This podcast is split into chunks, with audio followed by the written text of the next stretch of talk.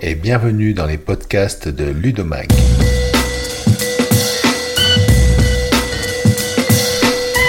Je suis Eric Fourcault, rédacteur en chef de Ludomag, premier magazine en ligne de partage d'expériences d'enseignants francophones sur leurs pratiques pédagogiques en classe avec le numérique.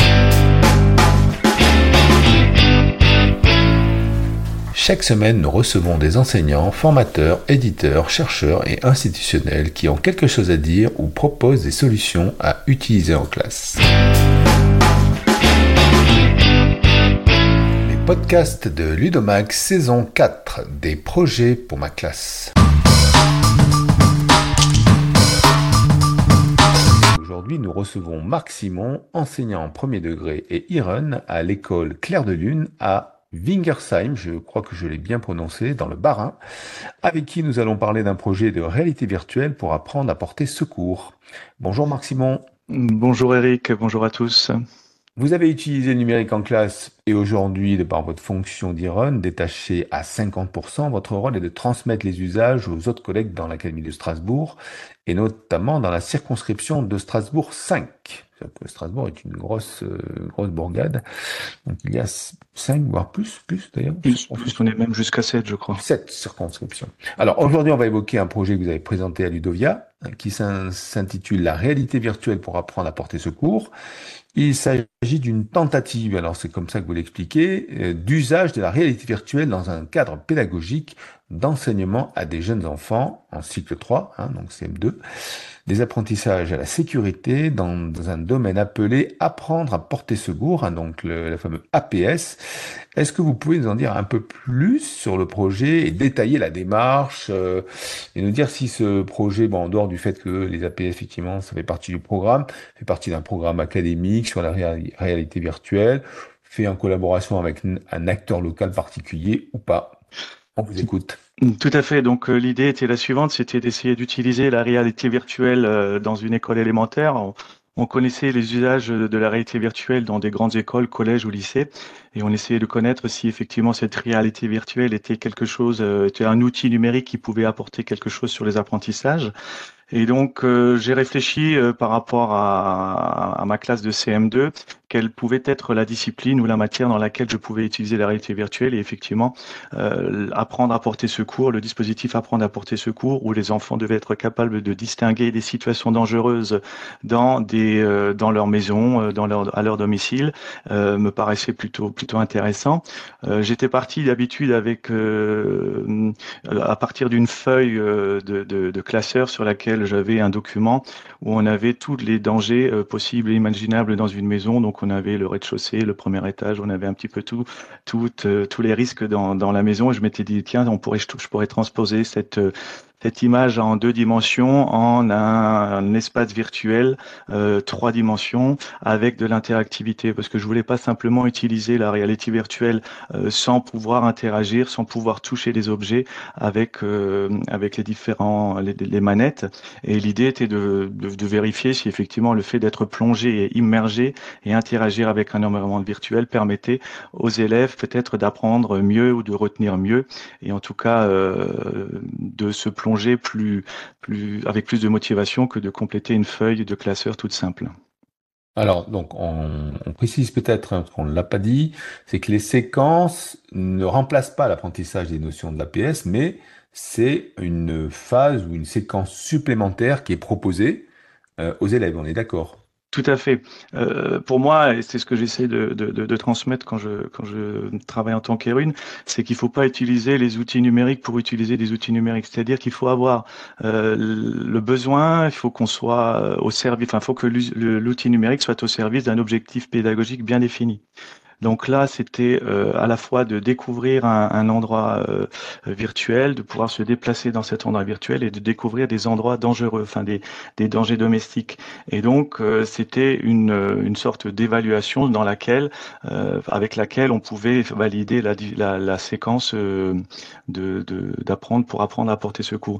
Donc, c'était vraiment une espèce de finalité qui permettait justement de relancer les, les, les connaissances et d'être capable justement de vérifier si l'élève avait bien retenu les différentes choses à, valider pour obtenir justement son attestation d'apprendre à porter secours. Quelque part, on le met en action dans cet espace virtuel. Hein. Tout à fait. Donc on le met en action.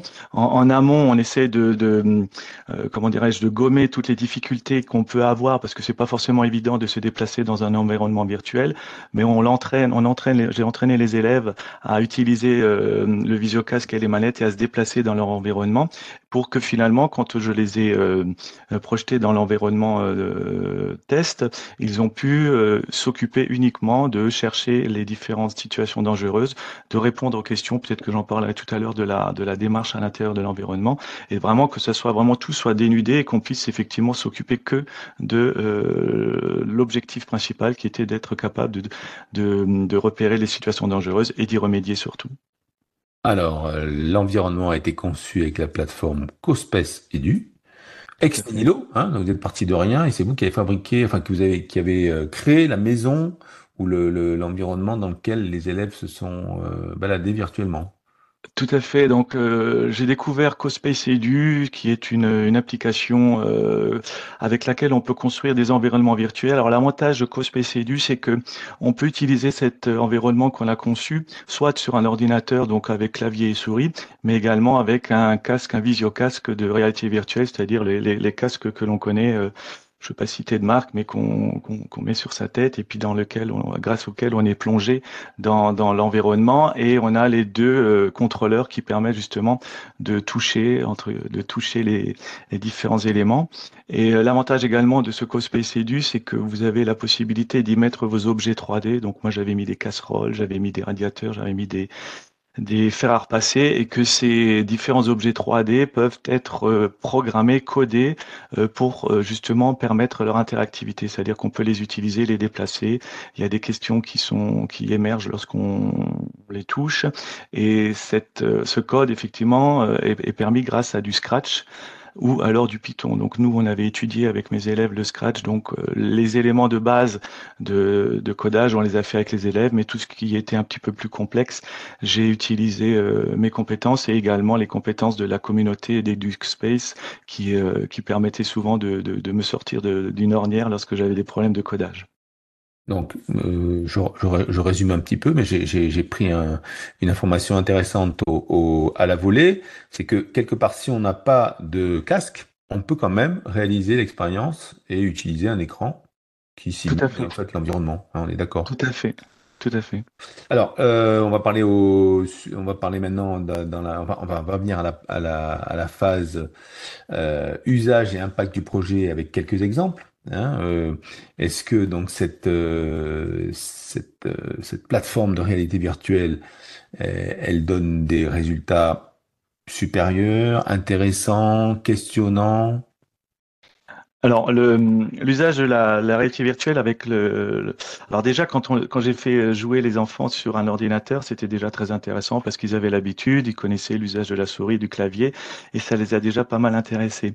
Par contre, dès que je les ai mis euh, sous le casque de réalité virtuelle, ben il y avait quand même un effet euh, sensoriel, émotionnel et interactif avec le avec l'environnement qui a déclenché les les, les merveilles. Et euh, c'est, on parle souvent de, du fameux effet wow lorsqu'on on utilise la réalité virtuelle et cet effet wow a fait en sorte que l'engagement et la motivation des élèves étaient vraiment accrus. Et euh, c'est à ce niveau-là que j'ai hum, compris qu'effectivement le, le, la réalité virtuelle était un, un outil très très puissant pour la, les apprentissages, mais je le redis encore une fois, il faut que cet outil reste au service d'objectifs de, de, pédagogiques bien précis. Mais effectivement, les enfants, ont, sur les, la trentaine d'élèves que j'avais, euh, il y en avait l'un ou l'autre, alors euh, qui m'avait dit qu'ils avaient déjà eu une expérience en réalité virtuelle, mais là, les, les, 28 autres étaient vraiment ébahis et ils voulaient tous que, les, que leurs parents leur achètent aussi un casque de réalité virtuelle pour pouvoir essayer chez eux à la maison. donc, vraiment, il y a, il y a cette part... Pardon? Les parents donc, sont, sont venus se plaindre. Est-ce que ils, pouvaient pas tous acheter les, les, casques Non, non. Après, on a la possibilité également. Euh, J'avais découvert ça euh, à l'atelier Canopé de Strasbourg, qu'on pouvait mettre son téléphone sur un support spécifique et on pouvait justement aussi se balader dans l'environnement. Mais à ce niveau-là, avec cet outil-là, on n'a pas l'interaction des euh, qu'on a avec les, les, les manettes de notre casque virtuel. Donc, alors ensuite, on a une question sur les euh, bah, sur les outils numériques euh, engagés hein, dans cette expérience. Donc, si je comprends bien, il faut un ordinateur, il faut savoir utiliser la plateforme CoSpace Edu. On peut, c'est optionnel, mais c'est plus sympa et l'effet waouh est garanti, avoir des casques de réalité virtuelle. Est-ce qu'il manque quelque chose dans les outils numériques utilisés dans le projet? Alors, effectivement, si on a un petit bémol à, à mettre par rapport à l'utilisation d'un casque de réalité virtuelle en classe, il y a quand même des, des certaines difficultés qu'il faut vraiment anticiper avant de, de, le mettre en œuvre. Il faut qu'on ait vraiment un, un Wi-Fi de qualité euh, dans, dans la salle de classe dans laquelle on travaille. Euh, j'ai essayé par ailleurs euh, avec une- un, un transfert de connexion avec mon téléphone. Il s'avère que là où on travaille, on avait une connexion correcte. Donc avec le téléphone, on avait quand même la possibilité, avec un transfert de connexion du téléphone, on avait quand même la possibilité de bien travailler. Euh, donc effectivement, vous avez besoin d'un ordinateur. Vous avez besoin, euh, une fois que vous êtes sous votre casque, ben, vous sélectionnez le lien de l'environnement virtuel et automatiquement vous plongez dans l'environnement virtuel et vous pouvez commencer la l'expérimentation dans, dans, la maison. Euh, ce qui est intéressant également avec, euh, avec ce cas de réalité virtuelle, c'est que vous pouvez avoir un effet miroir, vous pouvez, trans, vous pouvez euh, repro, enfin, reprojeter ce que l'élève voit sous son casque sur l'ordinateur. Donc vous pouvez vraiment suivre ses, ses, pas et voir ce qu'il fait exactement, parce que c'est toujours délicat. Ce qu'il faut, c'est pas enfin, interagir avec lui parce que sinon l'effet euh, de réalité virtuelle est un peu perdu. Mais au moins on voit ce qu'il fait, comment il fait, euh, euh, comment il se débrouille, euh, comment il, euh, il travaille dans, dans l'environnement virtuel. Donc ça c'est aussi un point, un point très, très, intéressant. Mais une fois qu'on a mis ce Wi-Fi en place, qu'on a mis les codes et tout ça, c'est reproductible très rapidement du- d'un élève à l'autre. On le remet sur le casque et puis on peut continuer avec les 30 élèves sans aucun problème. Alors, j'ai oublié de dire, euh, en plus du casque, il faut une manette pour interagir avec les objets Alors les ou... casques que j'ai utilisés, effectivement, on a on a deux manettes, hein, des contrôleurs. Donc avec ces contrôleurs, vous pouvez, euh, euh, enfin pas vous diriger puisque c'est le casque, euh, l'orientation de votre tête qui vous permet de vous diriger. Vous pouvez avancer, vous pouvez interagir avec des objets. Donc là, l'idée dans mon environnement, c'était par exemple, on avait une une casserole sur un sur une cuisinière qui était euh, euh, dont le manche était tourné vers l'extérieur. Donc l'idée, c'était de pointer sur la casserole. Euh, à partir de là, euh, apparaissait un, questionnaire à choix multiples. On lui posait la question pourquoi cette situation, pourquoi cette casserole était dangereuse? Donc il devait répondre. Lorsqu'il répondait correctement, il y avait une autre, un autre questionnaire à choix multiples qui lui donnait trois solutions, quatre solutions pour justement mettre cette situation hors de danger. Et donc là, il recliquait sur euh, la situation, la, solution qu'il avait choisie et ça lui permettait de gagner un point. Il y avait dix situations dangereuses à, à, retrouver et à, et à mettre hors de danger. Donc effectivement, les contrôleurs, c'est ce qui leur permettait de se déplacer et de pointer sur des objets. Alors maintenant vient la, la fameuse question sur euh, bah, l'approche pédagogique inclusive et j'ai rajouté euh, une question sur le numérique responsable. Hein, donc on passera d'abord par l'inclusif, mais le numérique responsable, ça veut dire que quelque part, est-ce que on pourrait faire ça avec moins de moyens? Est-ce qu'on peut faire ça avec un vieux ordinateur reconditionné? Est-ce que on, peut faire des économies d'énergie? Voilà. Donc, en gros, euh, est-ce que euh, ce projet, il va dans ce sens-là, ou alors est-ce que c'est quand même, euh, il faut avoir du matériel de qualité, euh, flambant neuf, qu'on a acheté récemment? Alors, il faut quand même rester franc, c'est qu'effectivement, il faut quand même un, un ordinateur euh, avec lequel on peut. C'est quand même la, la, la, la 3D. Lorsqu'on conçoit le- l'environnement, bah, il faut que l'ordinateur soit relativement puissant, qu'il ait une carte graphique euh, correcte. Comme je l'ai tout à l'heure, il faut qu'on ait à disposition un Wi-Fi. Et euh, le casque de réalité virtuelle, ben, c'est quelque chose qui est assez coûteux, euh, qui euh, voilà, il y a beaucoup de technologie dedans, donc je peux pas vraiment dire que c'est très euh, respectueux de, de l'environnement, mais euh, voilà, ça permet quand même de se, enfin, de- un- une plus-value par rapport à l'usage euh, d'une feuille de papier, en tout cas dans cette situation-là. C'est pour ça qu'il faut toujours que qu'on utilise ça dans un objectif bien précis et pas à tir larigot pour que pour faire de la réalité virtuelle. Avec parcimonie. Alors, côté inclusif, est-ce que tous les élèves peuvent utiliser cette technologie ou il y a des cas particuliers? Alors, euh, lorsque j'ai étudié justement la littérature, ben, on parlait beaucoup de ces fameux malaises ou de la cybercinétose qui, que les, les, les différents utilisateurs pouvaient utiliser. Euh, donc, euh, je ne sais pas si c'est parce que les enfants, les jeunes enfants sont plus aguerris, mais j'ai pas eu de gros soucis. C'est-à-dire que chaque enfant, même porteur de lunettes, même sans lunettes, enfin vraiment dans toute situation, pouvait porter euh, le casque sur sa tête et puis pouvait utiliser le casque sans avoir aucun, enfin quelques petits nausées, mais qui étaient absolument pas empêchantes pour utiliser correctement l'environnement virtuel.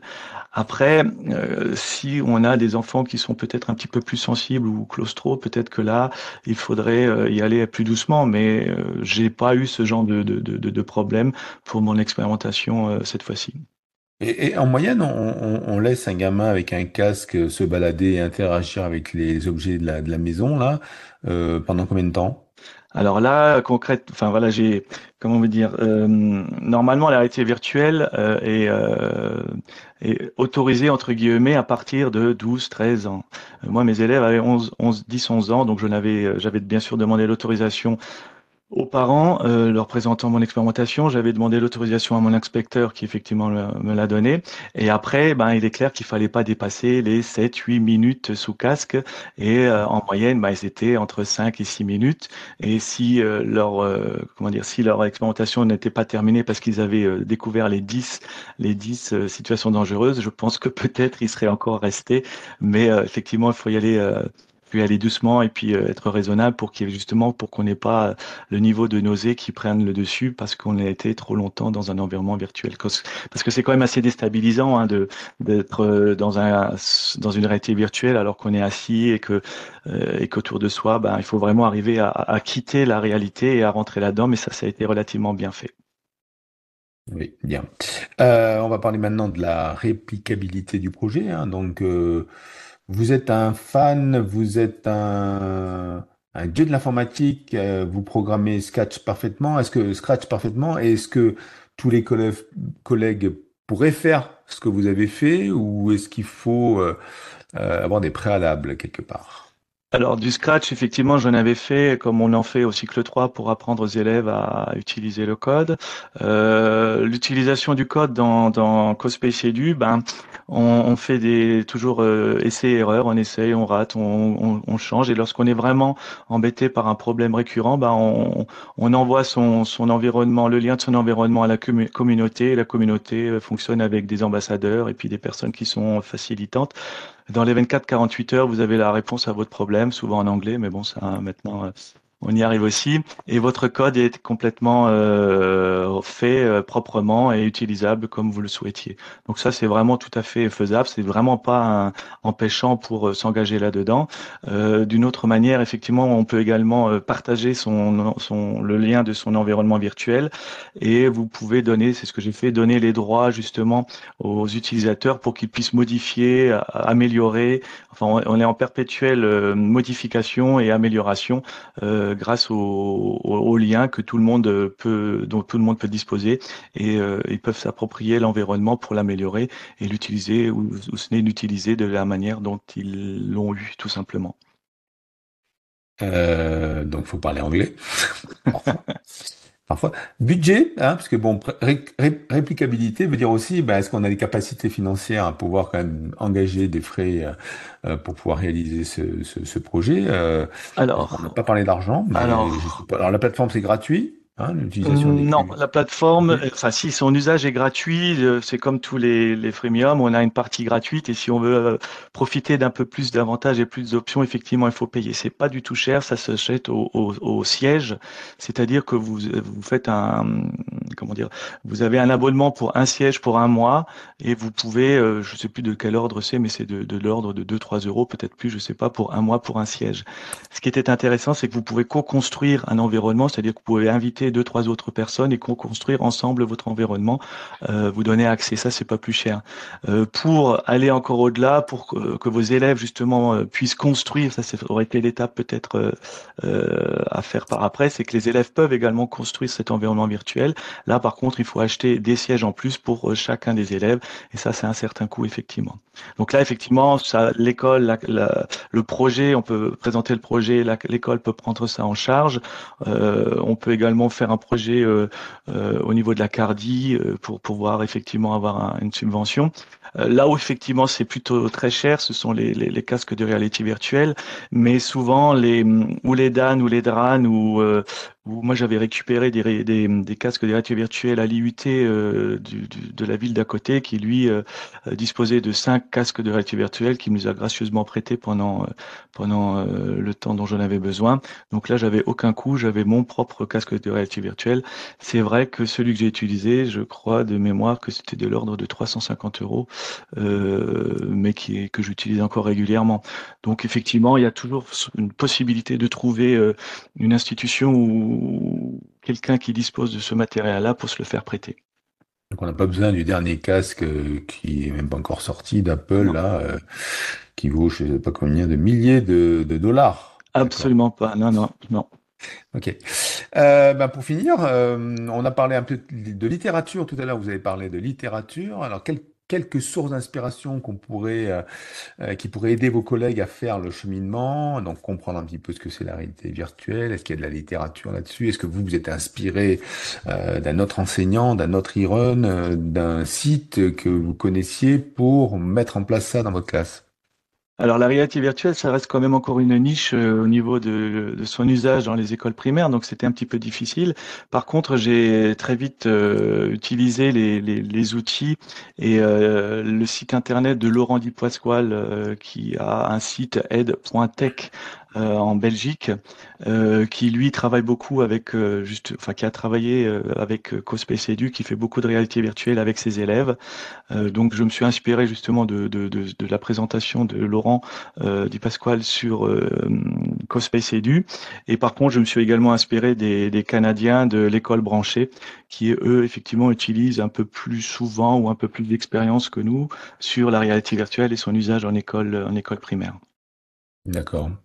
Bien, ben Marc euh, Simon, je crois qu'on a fait le tour un petit peu de ce, ce projet. On vous remercie. Euh, d'autres, euh, d'autres projets de, de, réalité virtuelle sur un autre domaine en, en cycle 3 Alors effectivement, j'ai quelques perspectives justement pour réutiliser la réalité virtuelle.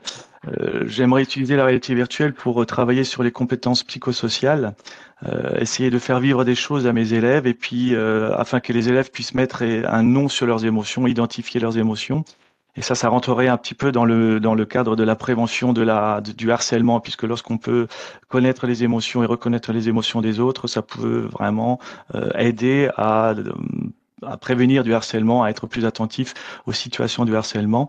Donc ça, ça serait une idée, ça serait un petit peu différent, ça serait plus avec de la vidéo 360 et puis euh, euh, mettre les élèves dans, dans cet environnement. Et sinon, c'était également de d'essayer de voir ce que la réalité virtuelle pouvait apporter à des enfants en situation de handicap ou porteurs de syndrome autistique par rapport à l'intégration, à la prise de parole et à la socialisation de ces enfants. Mais ça, c'est un projet un petit peu plus, plus lointain. Bien, merci beaucoup en tout cas pour cet entretien. Merci à vous, Eric.